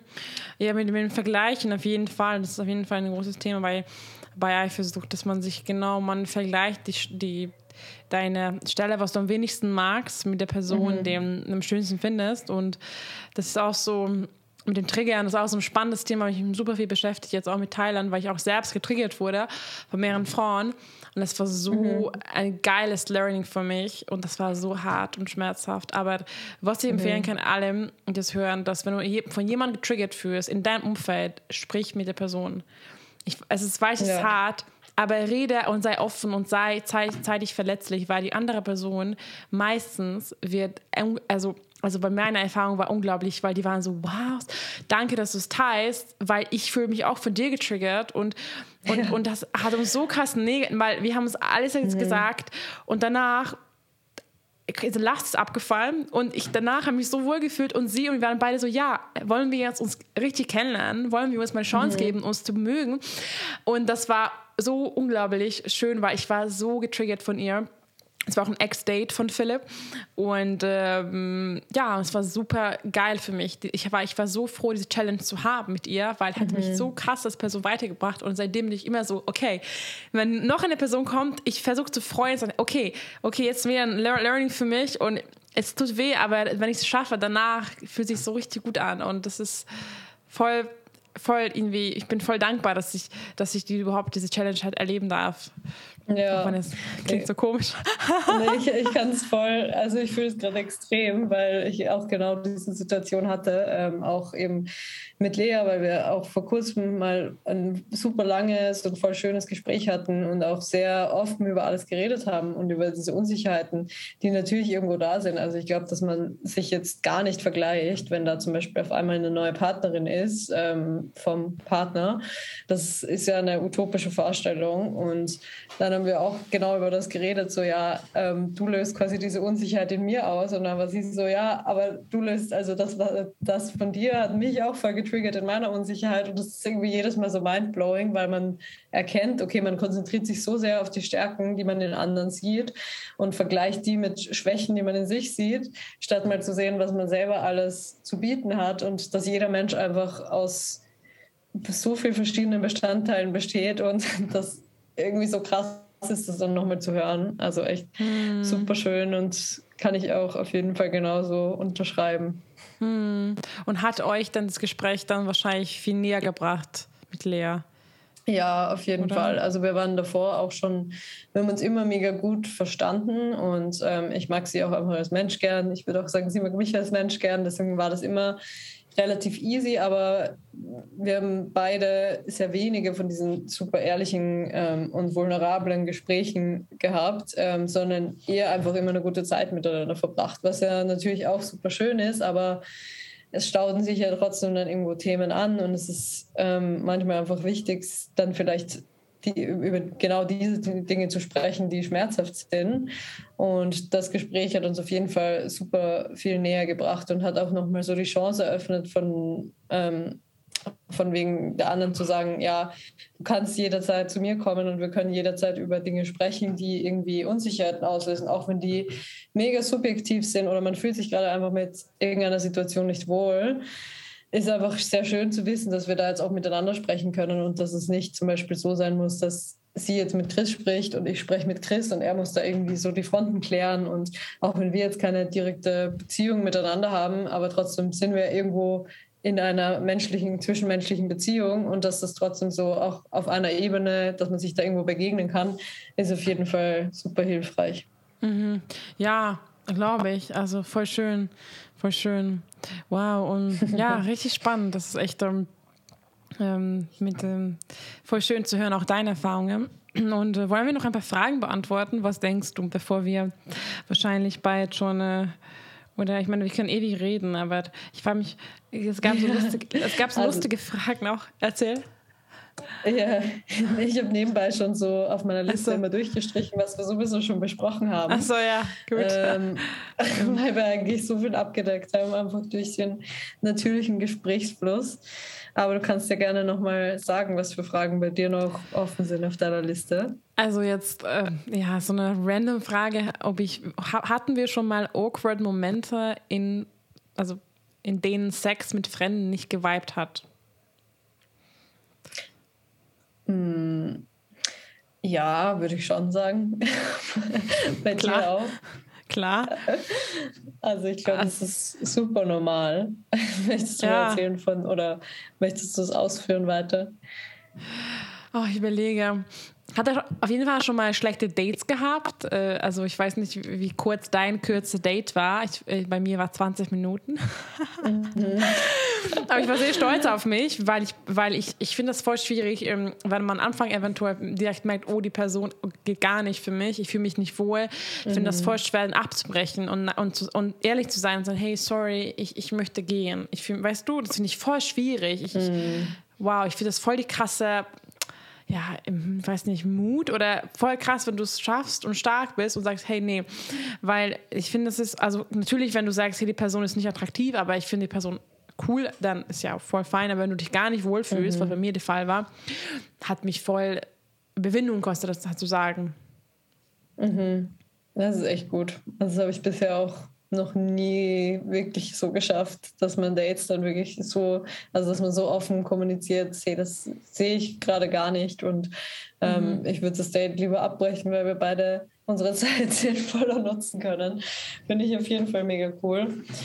Ähm, ja, mhm. aber das habe ich, hab ich noch nie wirklich gemacht. Ich hatte auch schon echt weirde Dates, aus denen dann auch nichts wurde, wo das auch irgendwie von beiden Seiten klar war, dass man sich dann einfach auch gar nicht mehr gemeldet hat, nicht mal so ein Ja, lass noch mal treffen und dann macht, macht man es halt nicht, sondern einfach so nie wieder geschrieben, nie wieder irgendwie kommuniziert. Kann ich, natürlich. ja, ja, ja, aber auch schon echt, echt strange. Und mhm. natürlich auch bei Sex, dass es mal nicht vibet. Ich finde, das ist so normal und das ist auch gar nichts Schlimmes. Also ich glaube, so diese Angst ähm, haben ja Leute oft, dass das dann irgendwie was über sie aussagt oder dass sie dann nicht performen. Und es geht halt einfach bei Sex auch nicht um Performance. Und es hat auch, also natürlich kann das sein, dass jemand so gar kein Gespür dafür hat, was möchtest du gerade oder auch deine Signale oder deine ähm, Wünsche gar nicht wahrnimmt. Das ist dann natürlich irgendwo schon schlechter Sex, aber oftmals vibet es einfach nicht, weil man einfach nicht kompatibel ist und das hat auch nichts damit zu tun, dass irgendjemand was schlecht gemacht hat, sondern passt einfach nicht. Und ich finde, da muss man sich auch gar keine Gedanken drum machen. Das kann immer vorkommen und das gehört auch dazu, weil sonst findet man ja auch nie raus, was möchte man oder was möchte man nicht. Voll. Ja, voll, voll, voll. Auf jeden Fall. Aber ich hatte schon, also ich, ich hatte schon aber schon mal Sex, wo zum Beispiel, also wo es schon mich verletzt hat, weil ähm, wir hatten halt Sex mit dem Typ, also Mann, und danach wollte er, dass ich direkt abhaue. Und äh, das war halt mhm. halt dann sehr wow, liebelos und kalt und hat mich super verletzt, weil ich fand den Sex einfach scheiße. Ich konnte gar nicht, mhm. es war noch mhm. vor zwei Jahren und ich konnte auch gar nicht, ich konnte das gar nicht kommunizieren im Moment dann. Und danach war so, ja, ich will schlafen gehen und gehe nach Hause und wow. Und danach hat er mir nie wieder mir geschrieben. Und dann, ich habe ihm aber gesagt, mhm. danach, ich habe geschrieben, hey du, ich fand das richtig scheiße von dir. Und ähm, ja, zum Beispiel hatte ich auch schon mal sowas, aber das wünsche ich auch niemandem. Es war wow. Mhm. Wow. Hm, ja, das ist irgendwie echt respektlos. Also ich finde, es gehört auch einfach dazu, dass man dann nett mit Menschen umgeht, selbst wenn es wirklich nur ein One-Night-Stand ist, dass man mit Anstand mit Menschen umgeht. Das ist so der Bare Minimum, würde ich mal sagen. Ähm, und das ist natürlich mega kacke, wenn man das so erlebt. Ja, voll. Aber ja, es gehört auch dazu, ich habe auf jeden Fall bei mir ist auch eigentlich fast fast überwiegend immer sehr positive Erfahrungen. Sonst würde ich auch mhm. nicht weitermachen, so, ne? ja, ja. ja. Ja. Ich hatte mal so eine Phase, da habe ich irgendwie mehrmals hintereinander ähm, Dates ähm, oder Sex mit Menschen gehabt oder eigentlich nur mit Männern, ähm, wo es jedes Mal so ultra weird war oder die dann irgendwie so Dinge rauskamen wie so, ja, nee, es funktioniert bei mir nicht, weil ich hänge so an meiner Ex oder so, immer solche Stories. Und ich war mm. schon so mm. genervt davon und wollte eigentlich gar keine Männer mehr daten, weil ich mir dachte, so, es ist jedes Mal scheiße oder es ist jedes Mal so eine weirde Situation. Ähm, und dass es sich dann irgendwie gar nicht mehr lohnt, sich darauf einzulassen, aber das, die Phase ging dann zum Glück auch vorbei. Und eben, wie du sagst, wenn man, wenn das immer passieren würde oder wenn wenn, wenn das öfters so wäre oder meistens, dann würde man ja gar nicht mehr daten. Und äh, an dem Punkt war ich echt schon fast, ja. bis ich dann wieder positive Erfahrungen hatte. ja. ja. Aber das kennen wir auch bei Tinder, wie man manchmal online äh, swipe ich rum mehr Tage nicht mehr so, boah, nee, also irgendwie keiner spricht mich an und das, versteht es nicht und hä, und hä. Und das sage ich auch zu ganz vielen Leuten oder Freundinnen von mir, hey Leute, ja, das dauert und beziehungsweise und habe das Gefühl, viele, viele von uns sind so picky, dass wir mhm. gar nicht die Chance geben und dann und dann denken wir so, ja, wenn du nur nach links swipes, dann wird auch kein Match entstehen, mein Herz, so. Mhm. Ja. so ne, also manchmal musst du schon vielleicht ähm, ein bisschen mehr Zeit nehmen und schauen, hey, die Person ähm, mm, ein bisschen mal lesen. Natürlich kann auch sein, dass das Online-Dating natürlich einfach nicht für dich taugt, so. Ähm, mhm. Aber ich finde das wie oft sehr oberflächlich ähm, halt judgen und dann, dann halt, ja, natürlich, wenn du, wie gesagt, ist halt schwierig beim Online-Daten, wenn du halt keine Likes so. Mhm, ja, so. voll. Auf jeden Fall. Hast du noch Fragen offen? Mm, mm, okay, die Frage werde ich nicht beantworten. Mit wie vielen Männern hattest du schon mal in einer Woche Sex? Solche Fragen lieben wir so. Was ist das für ein Mehrwert? Ja. Was für mhm. Mehrwert gibt diese Antwort dir? So. Ja. Ja, ich wurde auch schon so oft gefragt, wie viele SexpartnerInnen Chris hatte und wie viele ich hatte. Und das ist halt so die Grenze zwischen, okay, ich teile was, um Menschen zu inspirieren und zeige mich offen ähm, und spreche auch über stigmatisierte Themen, versus jemand ist einfach nur neugierig und mh, mm, es mm. bietet null Mehrwert, jetzt zu wissen, mit wie vielen Personen du Sex hattest und mit wie vielen Personen ich Sex hatte. Also das ist irgendwie immer ja. so schwierig für Leute, da die Grenze zu erkennen, glaube ich. Ja, ja, voll. Ich finde es auch, und ich frage mich einfach, was bringt es dir? Ja, was willst, warum willst du es wissen? So, das wird jetzt mhm. nicht dir helfen, Beziehung zu öffnen, glaube ich. Aber okay. Ja. so. Ja, ja, ich schau mal. Sonst haben wir echt schon vier mh, mm, beantwortet. Die Frage versteht nicht genau. Denkst du, also denken wir, dass die Lust nach Sex irgendwann nachlässt? Mm, vielleicht noch Sex mit anderen, also dass man dann doch irgendwann mm. gar keinen Bock mehr hat, andere zu treffen. Mm, ich glaube, also ich vermute mal, dass du es ähnlich siehst, ähm, aber dadurch, dass wir beide ja nicht so einfach random One-Night-Stands haben oder einfach nur Leute für einmal Sex treffen, ist es ja auch immer ein, okay, ich lerne Leute kennen, die ich spannend finde und ähm, durch das, ich finde jemanden spannend, finde ich jemanden attraktiv oder sexuell anziehend und dann hat man Bock, mit jemandem Sex zu haben. Und ich glaube, solange das bei mir so ist, ähm, wird es auch nicht weggehen, weil man ja hoffentlich immer spannende Menschen kennenlernen wird. Mhm. Ähm, natürlich ist in den 20ern Dating oder rausgehen und ganz viel machen und Menschen treffen nochmal anders als jetzt vielleicht mit 50. Aber ich glaube, wenn man so der Typ dafür ist, Interesse an Menschen zu haben oder gerne Menschen kennenzulernen, dann wird es auch nie so ganz weggehen, weil es immer ein bisschen so Teil davon ist. Ja, voll.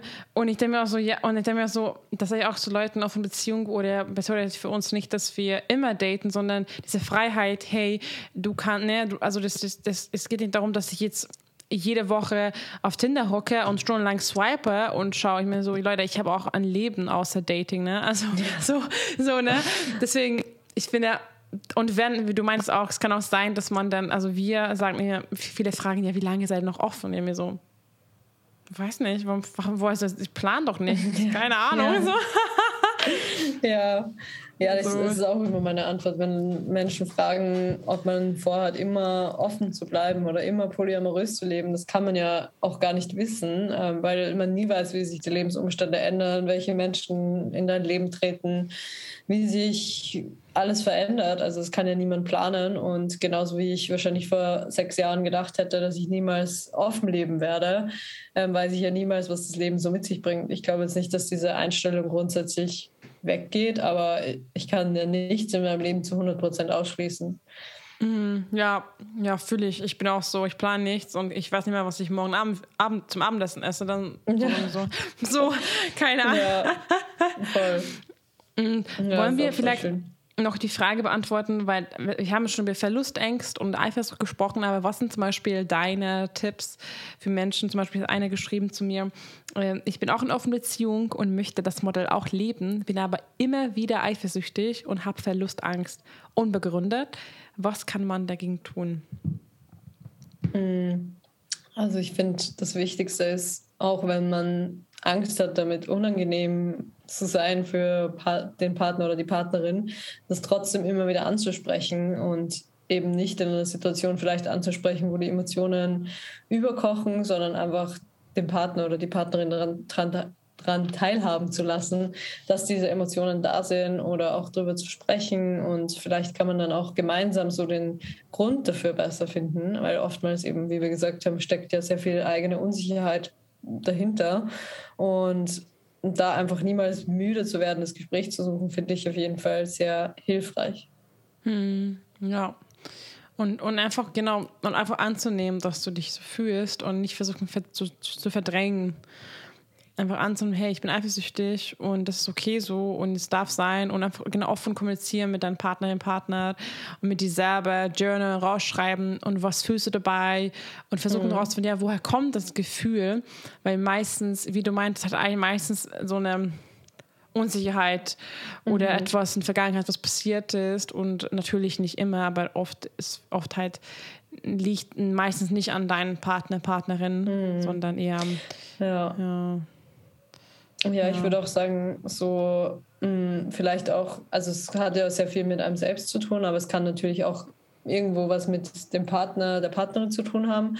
Ähm, nicht im Sinne von, ja, die Person macht irgendwas falsch, sondern vielleicht bin ich jemand, der sehr viel Bestätigung braucht oder sehr viel mm. Rücksicherung, dass man geliebt wird. Ähm, und vielleicht ist deine Love Language dass du ähm, Words of Affirmation brauchst. Also dass dann deine geliebte Person dir sehr oft sagt, wie viel du ihr bedeutest und ähm, dir auch sagt, wie schön dieser und jener Moment gemeinsam war. Und vielleicht, wenn das ein bisschen fehlt, aber dass so ihre Love Language ist, dass dass das so der Grund auch dafür ist, dass sie vielleicht zu wenig Sicherheit da empfindet oder vielleicht ist ihre Love Language was ganz anderes. Sich damit auseinanderzusetzen, finde ich auch super wichtig, weil das einem sehr viel über die eigenen Bedürfnisse verrät. Und wenn man die selber weiß, kann man die auch mit dem Partner oder der Partnerin teilen und dann vielleicht auch mehr sich eben genau das wünschen, dass es einem gesagt wird oder dass einem das gezeigt wird. Hm, das stimmt, ja, das ist ein guter Punkt. Love Languages. Auf jeden Fall gibt es auch einen Test, können, können wir auch verlinken mhm. unten. Das ist auf jeden Fall ein sehr guter Punkt.